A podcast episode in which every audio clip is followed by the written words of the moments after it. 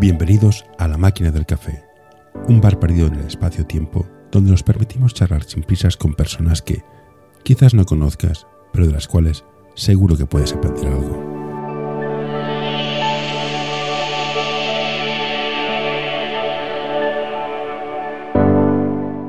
Hoy tenemos con nosotros a Gonzalo Rodríguez. Hola Gonzalo, gracias por aceptar tomarte un café conmigo. Eh, te voy a ser honesto, tampoco tengo mucho, mucho background de, quién eres o dejas de hacer, con lo cual mm, sé que estás en el básquet, vamos a hablar de básquet. Vale, hola, encantado también. Hola, ¿quién es, quién, es Gonzalo? Bueno, yo soy, soy, Gonzalo, soy entrenador de baloncesto desde el 2014, llevo, tampoco llevo mucho tiempo y casi siempre he estado de, ayudante, de segundo entrenador, que además me gusta mucho más que de principal. Eh, estuve en Villalba hasta el año pasado, estuve tres temporadas con el junior masculino la primera, la segunda cadete B femenino, que competíamos en especial y además estaba en Alevín 2010 de ayudante también. Y luego esta última he estado en cadete femenino C y junior femenino C también. Que bueno, la letra es un poco por edades y todo eso, pero bueno, al final podemos competir también bastante bien. Y así, eso es eso. Yo ya estoy este año en Alpedrete en la escuela municipal con un, un Benjamín mixto. ¿Llegaste al básquet como jugador o ya fuiste directamente entrenador? Sí, no, llegué como jugador. Primero empecé a jugar ahí porque jugaba mi primo y yo, como vivimos cerca, pues me llevaba a mis tíos a veces a verle entrenar y me gustaba. Yo jugaba al fútbol y me gustaba más el baloncesto. Entonces ese año, fue en 2003, empecé a jugar con mi primo ahí en, en la calle y luego ya tuvimos la suerte de que al año siguiente nos construyeron el polideportivo en, el barrio donde vivimos y ya empezamos a jugar ahí en 2004 a cubierto y gracias también al polideportivo fue cuando empecé también a cogerle muchas más, muchas más ganas. Ayuda a mantener este podcast en anorta.com barra colaborar. Esto, esto, es un, esto es un tema enorme. Instalaciones deportivas. ¿Cómo, cómo, cómo, ¿Cómo lo ves tú? ¿Dónde estás? ¿Hay, suficientes o no? Yo soy de Barcelona y vamos. Para los dos millones, millón y medio que somos en Barcelona, faltan pistas por todos lados. ¿Es, un problema también para vosotros allá?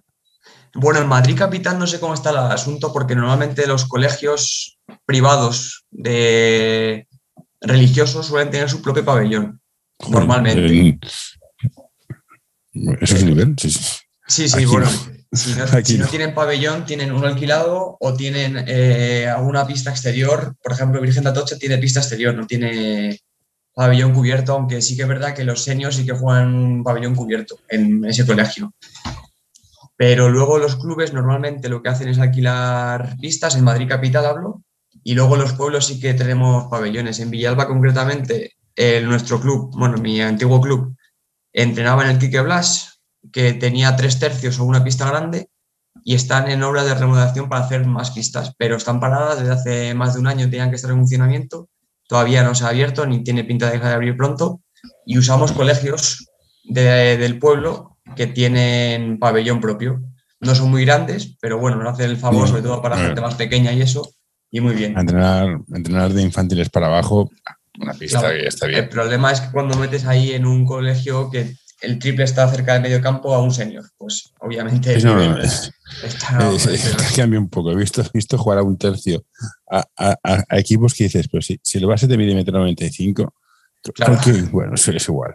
¿Para qué discutir? Sí, sí, Y luego tenemos en Los Negrales, que es un barrio, digamos, del pueblo también, tenemos un pabellón, que es donde empecé a jugar yo, con dos tercios y una pista grande, que está muy bien. Y en el pueblo de al lado, el Pedrete, lo lleva, donde estoy entrenando ya ahora, son tres tercios y una pista grande lo que pasa es que lo lleva una, una empresa privada, entonces ningún club, juega, ningún club juega allí, porque no nos dejan jugar. Entonces, bueno, es una pista que está un poco perdida y yo creo que se puede utilizar en algún momento dado, en vez de utilizar en un colegio más pequeño, pues poder llevar ahí a los jugadores, pero bueno, eso es tema ya político y yo ahí ya no quiero entrar. Yo en Barcelona conozco unas instalaciones que tienen dos pabellones grandes, o sea, son dos pistas grandes y tres de un tercio, que una de las dos pistas la han cerrado y han puesto máquinas de bicicleta porque a nivel de negocio es más rentable tener todo lleno de bicicletas estáticas que gente jugando, haciendo deporte de, equipo. Claro, al final pagas una La economía, La economía es la que es, lamentablemente. Luego nos llenamos la boca de no, hagamos deporte, la juventud, tal y cual. Sí, pero hija mía, una, una hora de pista me cubras 100 euros. claro, no, es muy complicado, sí. Desde 2014, ¿qué te sigue motivando para entrenar? Pues mira, la verdad es que yo el año de la pandemia lo dejé porque yo era jugador y entrenador y yo era, era ayudante de mi entrenador. Entonces yo los domingos jugaba muy poco en el equipo y los sábados entrenaba con él y nos veíamos toda la semana. Entonces ahí hubo, por mi parte hubo un cabreo que tampoco fue a más, simplemente le dije, oye, o dejo de entrenar o dejo de jugar, pero no quiero dejar el baloncesto. Entonces, para acabar mal los dos, pues prefiero dejar de jugar. Entonces dejé de jugar en ese momento. Ya me centré solo a entrenar. Esto fue un lunes y el miércoles nos confinaron. Yo ahí dejé el baloncesto. Dije, ya no puedo más, me desmotivé y todo. Y luego en, durante el confinamiento creamos un grupo ahí de, amigos en, del baloncesto. Entonces hacíamos como esto, una reunión de Zoom y hablábamos de baloncesto, de cómo entrenar un bloqueo directo, por ejemplo, cómo entrenar una presión, qué hacer en tal caso. Entonces eran unas conversaciones de tres o cuatro horas que hablábamos gente de baloncesto y ahí fue donde otra vez empecé a coger el gusto por el baloncesto, informarme más, también a prepararme mejor. Hice el curso de entrenador después, ya tenía el primero, pero bueno, hice el segundo. Eh, me vino la motivación porque cambié también de masculino a femenino y ahí he descubierto que me gusta mucho más el baloncesto femenino por la relación que tienes con las jugadoras, porque es totalmente diferente que el masculino y la forma de enseñarlo también es súper diferente por los gestos que tienen que hacer. Por ejemplo, una salida abierta, una chica es muy complicado que la haga. Entonces, ellas salen cruzadas, los chicos salimos abiertos, por ponerte un ejemplo. Luego ellas fallan mucho más también debajo del aro, porque físicamente están, son, suelen ser más bajitas y suelen saltar menos. Digo suelen porque hay de todo luego, pero fallan mucho más. Y lo, se ven profesionales también, los tanteos son mucho más bajos. Pero bueno, creo que el descubrir el baloncesto femenino ha sido lo que ha supuesto que yo siga el baloncesto y que cada vez me, guste más, sobre todo esa parte que es un mundo que todavía no, no tengo muy descubierto, pero bueno, llevo dos años entrenándolas y la verdad es que tengo muchas ganas de seguir entrenando baloncesto femenino y sobre todo aprendiendo baloncesto femenino. Bueno, dicen que la diferencia principal entre masculino y femenino es la fuerza física. Un chico, si no tiene talento, tiene músculos altos y vuelve de aro y se acabó. Una chica no puede usar la fuerza física para imponerse, tener más recursos técnicos. Hmm. No sé, no, he entrenado nunca chicas, pero bueno, bueno, sí, creo una, vez, pero creo que tiene esa diferencia. Sí, sí, es verdad que un chico al final, lo que tú dices, si no, tiene, no puede hacer una entrada, se tira contra tres y salta más alto y la puede tirar una piedra y meterla. Es más fácil que lo haga una chica, pero las chicas sí que es verdad que buscan mucho más un pase picadito al final para finalizar solas, un recurso técnico más pronunciado, digamos, que un chico, bueno, luego claro, de un chico hablamos de un nivel bajo. el Real Madrid, por ejemplo, obviamente es mucho mejor técnicamente, pero sí que es verdad que utiliza mucho más eh, la técnica y sobre todo los espacios. Yo creo que los espacios también se utilizan mucho en el femenino. Sí, y una cosa que cada vez me gusta menos es veo más, cada vez más equipos de formación con mejores defensas que ataques, que creo que se invierte más tiempo en aprender a defender que aprender a, entender el básquet. Me refiero a categorías pequeñitas. ¿eh? Ya en un cadete, en un infantil, has de defender con un poco de criterio pero creo que el talento se está ahogando en la parte física. No sé si lo ves tú igual o no, que se entrena mucho físico, mucho físico y al final, bueno, sí, que vale, pero hay que saber leer, saber votar, saber hacer, saber hacer bloqueos. No, sé si lo ves tú así o crees que es lo que toca. Sí, yo creo que a nivel general un poco la defensa se, han puesto sobre el ataque. Al final eh, es más fácil meter puntos, entonces tú lo que buscas es reducir esa, esa sangría de puntos en contra, digamos. Pero sí que es verdad que como los físicos cada vez son mejores, porque ahora hay chavales que tienen 12 años, 13 años, que miden 1,90 y están súper fuertes, entonces también puedes aprovechar eso para defender, pero sí puede ser que se utilicen más, también más trampas, más zonas, más presiones arriba. Sí que puede ser, tampoco lo había pensado así, pero puede ser que sí, aunque luego en ataque también es verdad que se ha cambiado la forma de jugar, también se tira mucho de tres. Entonces, la defensa igual está mucho más cómoda también, más cerradita. Tú tienes un equipo, ¿qué porcentaje de tres es el aceptable para empezar a tirar de tres? Uf. el small ball está muy bonito cuando las metes. Claro. Cuando tienes un 20%, mm, no. Pero bueno. No, pero bueno, sí que es verdad que nosotros en, el, año pasado con el Junior sí que jugábamos mucho a tirar de tres.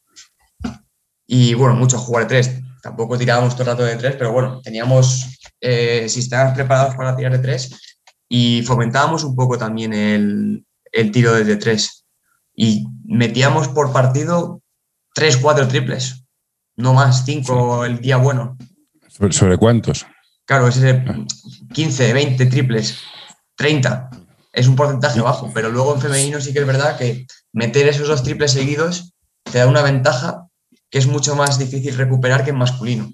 Seis puntos de diferencia en femenino son, pueden ser 10 o 12 en masculino. En femenino, dado que la, variabilidad de alturas es más pequeña, ¿todos juegan de todo o, es como en masculino? En plan, tú eres pivot, olvídate. Hay más, hay más cambio de posiciones. Porque la diferencia de que haber de, haber de 20 centímetros más o menos de media en un equipo. En cambio, masculino de 1,80 m a 2 metros 10, hay más.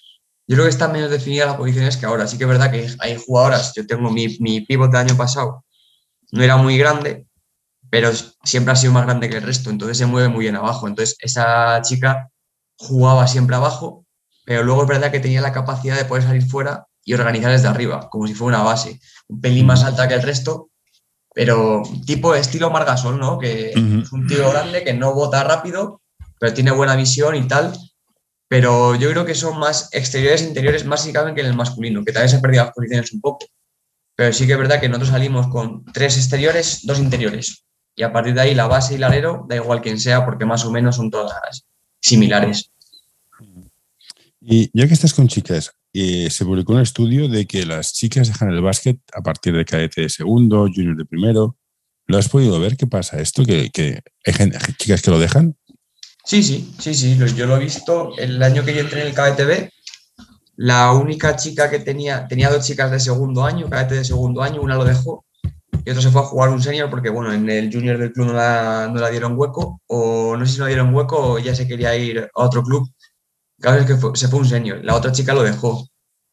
Este año, después de junior, en el club lo han dejado bastantes jugadoras, de cadete a junior menos, pero sí que es verdad que los chicos aguantan mucho más. De hecho, solo hay que ver, por ejemplo, la Liga Sub-22 masculina en Madrid, en especial, tiene 48 equipos en oro, 48 equipos en plata y 48 equipos en bronce. La Sub-22 femenina tiene 45 equipos en total. Es una diferencia abismal. ¿Por qué crees que es? ¿Tienes alguna teoría al respecto? De, es porque, yo qué sé. No, no sé. Yo creo que se le da menos oportunidad también. Quiero decir, este año Villalba, por ejemplo, sí que es verdad que ha creado un sub-22 y ha podido meter ahí 12 niñas, que está muy bien porque son 12 huecos más, pero los clubes de Madrid normalmente no tienen el salto ese de sub-22. Entonces, ellas acaban junior y es un senior directamente, un senior que ya está mm. formado. Entonces, mm. si hay 12 niñas jugando en junior, de segundo año todas y pasan a senior, igual tienen hueco 2, 3. Pero probablemente que pasa también con los, con los chicos. ¿eh? Yo, yo veo equipos que tienen. Aquí son, es un sub-21. Hmm. Que, de, que o, tienes un 21 o el salto de junior a un, a un senior es, muy, complicado. Es muy complicado. Y no sé si se podría hacer algo a nivel federativo, en plan, poner obligatorio en la categoría sub-21, sub-22 o, o, hacer un junior de tres años. No sé si se podría hacer algo, porque claro, las chicas salen con 17, 18 y van a jugar un equipo con chicas de 25. Hostia, eh, no sé si hay tanta diferencia física, pero los chicos es una salvajada. Sí, sí, sí, nota mucho. Y, son dos mundos distintos. Con 25 estás trabajando y, con hipoteca, y con 18 estás de juerga. Y es, también un choque cultural. Yo sí que soy de la opinión de que prefiero tener un año más de junior. Al final es un año más de formación, donde ellos pueden mm. jugar un año tranquilamente, sin tener ese salto tan brusco. Ya con 19 años, 20 años algunos, tienen un físico ya hecho, prácticamente hecho. Luego obviamente pueden cambiar, pero bueno, ya los chavales están muy fuertes con 18 años, con 20 años yo están hechos ya. Y yo creo que ese año, que el año de la pandemia se habló muy seriamente de hacerlo, creo que sería bueno para la formación a nivel baloncesto en España en general, porque por ejemplo se ve en los equipos de cantera, el Real Madrid, por ejemplo, el Junior del Madrid del año pasado se van dos a Estados Unidos, el Illón en Dialle sube al primer equipo y el resto está fuera, está en un Les Plata, está en un EVA, no tienen ese segundo tercer año. Yo fui a ver, bueno, el León Caicedo, uno del Barça, supone que es muy bueno, está, jugando, está jugando con el EVA y lo vi jugar un partido en un club que dices, vale, que es un. dices, ¿qué haces aquí? O sea. Claro. Hay casos especiales, Caicedo está jugando en EVA y en Euroliga. A ver, hay, algo que no me cuadra, campeón. O sea, ¿qué haces aquí? Era en plan, estoy aquí, estoy entrenando, es que estaban entrenando. Sí, sí, sí. Era, el equipo entero de Le Plata bajo Eva, de Barcelona. Y dices, bueno, pues vale. Pero si un tercer año más sería muy bueno. Como entrenador, ¿cómo haces para formarte? ¿Dónde aprendes cosas? Pues mira, yo antes eh, lo veía en la tele, cuando empecé. Pero claro, no es lo mismo. O sea, tú ves a Pablo Lasso, ves a Xavi Pascual y quieres hacer lo que hace Pablo Lasso y Xavi Pascual y dices tú, vale, es imposible con el nivel que tengo yo en mi categoría. Y tampoco, con 19 años, 20 años, tampoco entiendes el baloncesto como ellos lo entienden. Mm. Porque tú tampoco, yo tampoco juego a un nivel muy alto nunca. Entonces, a partir de ahí, pues clinics de algo que me interesa, y decir, quiero hacer una presión todo el campo después de canasta, pues me veo un clin de cómo explicar eso. Y luego lo que más aprendes, yo creo, es viendo a entrenadores del club, yendo a sus entrenamientos, a partidos y preguntando. Creo que es mi método y yo pregunto mucho y voy a ver, yo los fines de semana estoy todo el rato en el pabellón viendo propuestas de partidos y si puedo, está ya loco, ya estoy en el club, pero anteriormente yo me iba una hora antes de mi entrenamiento para ver al entrenador que había antes que yo, para copiar ideas o preguntarle, oye, ¿por qué haces esto? ¿Por qué haces lo otro? Pero yo creo que es la forma que más aprendo. ¿Tienes más trabajar de arriba abajo o de abajo arriba? Es decir, ¿ves que, ves que le falta al equipo y haces clases técnicas de cada cosa? o lo montas de haces el global y luego vas abajo? ¿Cómo, cómo, cómo, te, cómo, cómo aproximas los entrenos para mejorar a las jugadoras? Hoy quiero recomendarte este podcast. Balap Education es un proyecto educativo y deportivo que busca la formación completa de jugadores y entrenadores. Quieren fomentar su desarrollo basado en la educación del jugador y el entrenador, mediante el análisis de situaciones reales de baloncesto desde diferentes puntos de vista. Hoy quiero recomendarte este podcast. El alma del juego by Soul Basketball, el podcast en el que charlaremos con personajes del mundo del básquet con diversidad de carreras, funciones y experiencias para que nos acerquen al alma de nuestro deporte, el baloncesto. A mí me gusta más de lo global hacia abajo, porque yo, por ejemplo, este año con un KDTC, yo tengo que competir. Entonces, si yo empiezo a enseñarles cosas muy técnicas, realmente no van a jugar entre ellas. Entonces yo prefiero que jueguen, que tengan un mínimo de espacios, tampoco sistemas, pero bueno, una idea de juego así básica, por ejemplo, defender, correr al contraataque abiertas y luego en estático, pues un par de cortes, bueno, mm, cortes tampoco lo llamaría, pero bueno, sí un par de reemplazos, digamos, lo básico. Y luego a partir de ahí, cuando ya funciona, pues podemos meter cositas más pequeñas que nos van a dar ese salto cualitativo para competir los partidos y, por ejemplo, un final reñido, un final ajustado, tienen la herramienta para poder cambiar el juego y, ganar el partido, o bueno, por lo menos intentarlo. ¿Y en tu equipo hacéis cortes cada año? ¿Cambiáis jugadoras? ¿Hacéis reemplazo? ¿O de ser un bloque homogéneo para llegar hasta arriba? Hay una, hay, una, hay una definición de trayectoria dentro del club. ¿Entras en premini y llegas hasta el senior o Mm, no, a ver, de, por ejemplo, en, Mini, en, el club este, sí que van por año, porque tienes Benjamín 2014, Benjamín 2013, Alevín 2012, Alevín 2011. Entonces sí que van por generación. Entonces esos niños están todos juntos. Luego entran en preinfantil, que este año han cambiado a infantil de primer año. Entonces ahí solo puede haber de primer año también. Entonces está más o menos el bloque. Infantil también es el bloque porque es un año de categoría nada más y luego está ya cadete, que ahí es cuando empiezan los campos. Pero suelen mantenerse más o menos los bloques porque no hay muchas jugadoras y jugadores. Entonces sí que es verdad que más o menos se suelen mantener. Luego, no sé, por ejemplo, año pasado el junior del equipo del club femenino tiene una generación muy buena, con casi de segundo año, menos dos o tres de primer año esas niñas siguen en el, equipo y tenemos un Junior B que son todas de segundo año. Entonces se van a Senior Sub-22. Y el Junior C, que es el que llevo yo, están casi todas en Junior A este año. Que es un poco también eh, curioso, cuanto menos, que el Junior A se de jugar del C en vez del. No, pero a veces pasa, esto va, hay generaciones. Claro, pero por edades, eso es. Y esto no se te ha pasado, a veces tiene, te llega un grupo de chicas y dices, hostia, sois unas maravillas, sois esponjas, aprendéis, y gente que le cuesta más. Sí, sí, claro, claro. ¿Qué vas a hacer? Eso no, no depende de ti. A nivel de entrenador, tú estás entrenando cadetes, me has dicho. Cadetes. ¿Te ha pasado que te, te, llega gente que dices, si te tengo que explicar lo que es un bloqueo indirecto, ¿algo se ha hecho mal? Eh, sí, pero bueno, que sí, sí. O sea, yo este año no, hemos jugado bloques indirectos porque no saben hacer bloques indirectos. Vale, vale, no, no. Es que es una pasajera que, que es como el, el refrán este, ¿no? El, el, infierno está empedrado de buenas intenciones. Que hay mucha gente que quiere ayudar, pero crea más problemas los que soluciona. Y sin dar nombres de nadie, pero porque mi teoría es que, que, es muy difícil. ¿eh? Los mejores entrenadores deberían estar en formación con los pequeños, porque es cuando son esponjas y aprenden de todo. Sí, yo también lo, yo también lo creo así. Sí, sí, sí. Pero es verdad que llegas a categorías, llegas a. Ves un senior que no sabe hacer bloqueos indirectos ni directos. O sea, un senior. Pues eh, algo fallado ahí abajo, claro. Pero aceptando que cada uno tiene un recorrido, tienes la suerte que tienes, te toca el entrenador que tienes. ¿Por qué crees que es importante que la gente se apunte para hacer deporte? Especialmente básquet, claro. ¿Por qué dices, ostras, aparte del colegio, vas a, vas a entrenar tres días a la semana? ¿Qué le aporta el básquet? Yo creo que es una escapatoria mental, ¿no? Al final tú estás encerrado en, tu, en la clase, no sé los horarios de las escuelas, pero yo creo que van de 9 de la mañana a 2 y media de la tarde. Luego hay gente, hay colegios que van por la tarde también, hasta las 5 y media.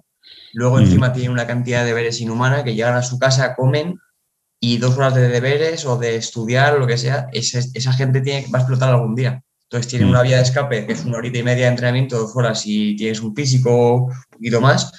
Y eso yo creo que les, puede, les viene bien a nivel mental de relajarse, de desconectar de, de los estudios, que al final hay una presión ahí, que yo tampoco la veo normal, la presión que tienen los chavales ahora mismo en el instituto.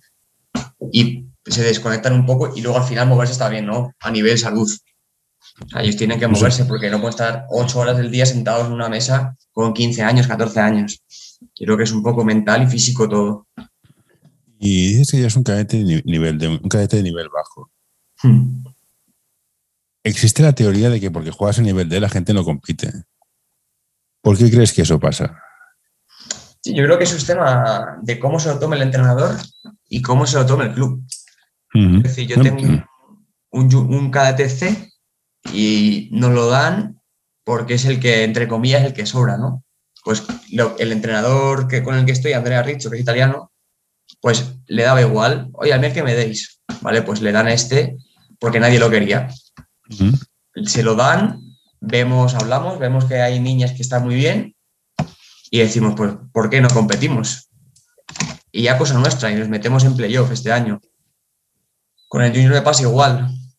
Nos dan el Junior C, porque bueno, con el KTB el año anterior no hicimos buen año porque no estábamos en la categoría que debíamos estar, estábamos en especial y no teníamos tanto nivel para competir ahí. Hacemos el trabajo que podemos, yo creo que mejoramos bastante a nivel competición y nos dan el C con mi compañera Cristina, que es la primera entrenadora, y, y nos dan el C igual porque nadie lo quiere, es como un castigo, ¿no? De como habéis, hecho mala temporada, pues al C, nadie lo quiere y no nos metemos en playoff por un par de partidos que perdemos con cuatro o cinco lesionadas, otra con COVID, o sea que viene ahí justo cuando nos jugamos las castañas en las enfermedades y las lesiones y no, no nos metemos en playoff, pero al final son dos equipos CES que están arriba en sus divisiones. Con el Junior estoy en primera división, que sería la cuarta global, y con el cadete en segunda, que sería la quinta global. Ahí hay equipos, sobre todo en primera división hay equipos bastante potentes. Entonces, ¿por qué no se compite? Porque los entrenadores no quieren competir o no creen que tengan el nivel para competir, pero si tú como entrenador quieres competir, al final eso lo, contagias. Si ellas quieren, lo contagias y van a competir. Aquí, aquí voy a ser mala persona, lo cual no me cuesta mucho, no te voy a engañar. Claro, que te da un equipo que, que gana es muy fácil, pero tener un equipo que no es muy bueno es, es, es, el reto del entrenador, porque claro, llevar un equipo bueno, cualquiera quiere. Llevar un equipo que no es muy bueno y hacerlo bueno, ¿no crees que ahí está el reto del entrenador? Claro, llevar un equipo con Juan Carlos Navarro, Pau Gasol, es muy fácil. Lleva un equipo con el Pepe, el Antonio, la Juani. Sí, es, mucho más complicado porque todo cuesta mucho más. Mm. Y empieza mucho pues más abajo.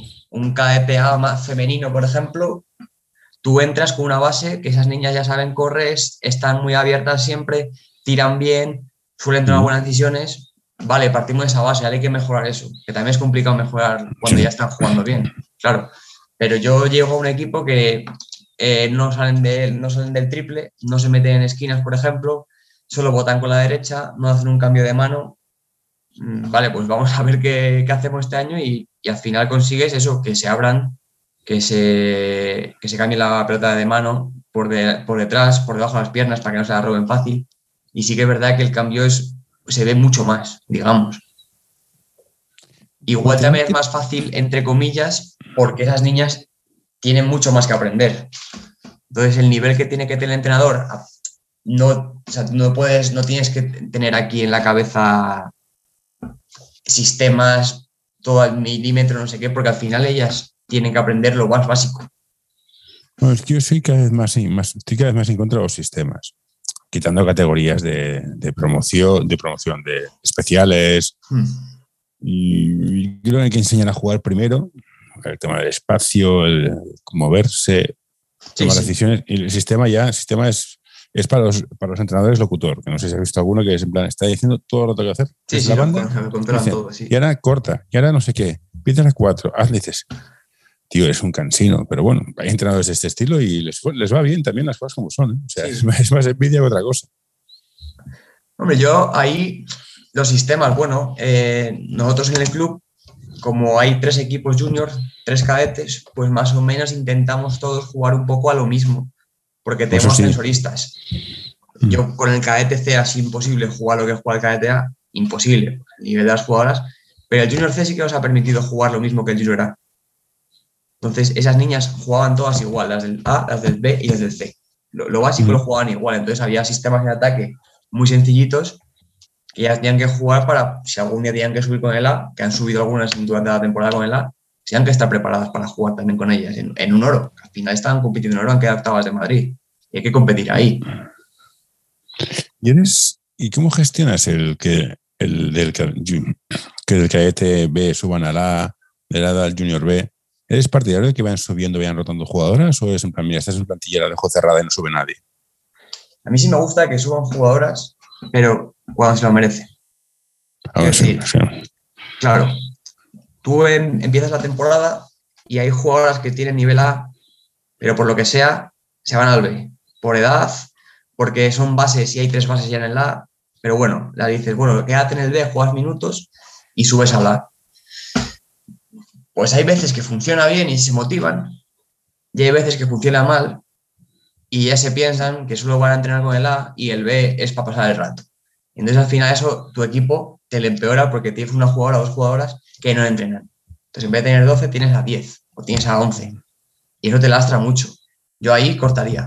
No entrenas con el B, no subes al A. Aunque estés en dinámica A, pero me da igual. Te lo ganas primero otra vez con el B y cuando me demuestre otra vez que estás para subir al A, subirás. Pero mientras tanto, no, porque tu equipo es el B. Eso no se tiene que olvidar a nadie y tus compañeras las del B, que son las que tienes que respetar. ¿Y en tu club tenéis una escala de qué debe saber cada categoría a la hora de si es mini, de saber con la izquierda, si es pre-mini, de saber entrar con la derecha y con un pie en el aire, yo qué sé? ¿Tenéis un escalado o tienes una teoría tu particular de qué se debería saber a cada edad?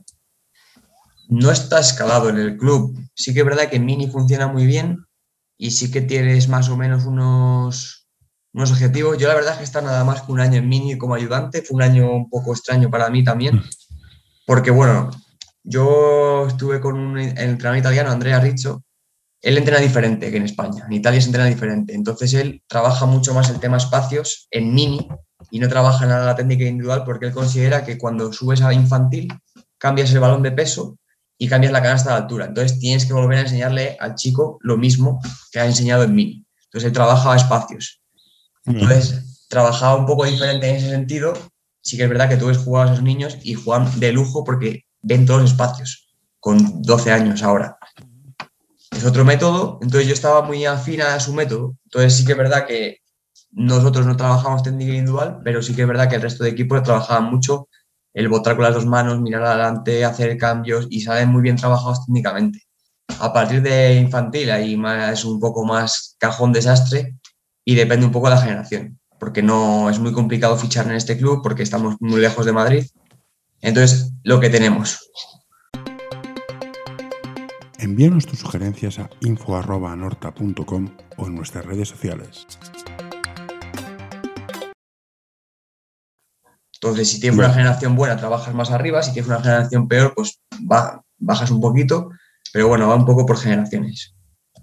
Seguiría más, pero el tiempo es, el tiempo es lo que es. Eh, un placer tenerte por aquí. Bueno, igualmente. Me ha gustado mucho y espero que te vaya bien la temporada. Sí, igualmente. Y a mí también me ha gustado. Gracias por contar conmigo. Y cuando quieras otra vez, aquí estoy disponible. ya, te lo digo, te lo digo aquí, lo dejaré grabado. ¿eh? Si tienes una entrenadora, yo busco entrenadoras, que no hay muchas, no hay muchas. Si tienes una entrenadora por tu que esté dispuesta, oye, que me, avísame que la, que la llamo y la metemos aquí. Vale, pues sí, sí, cuenta con ello. Perfecto, pues muchas gracias. Venga, cuídate. Igualmente. Hasta ahora.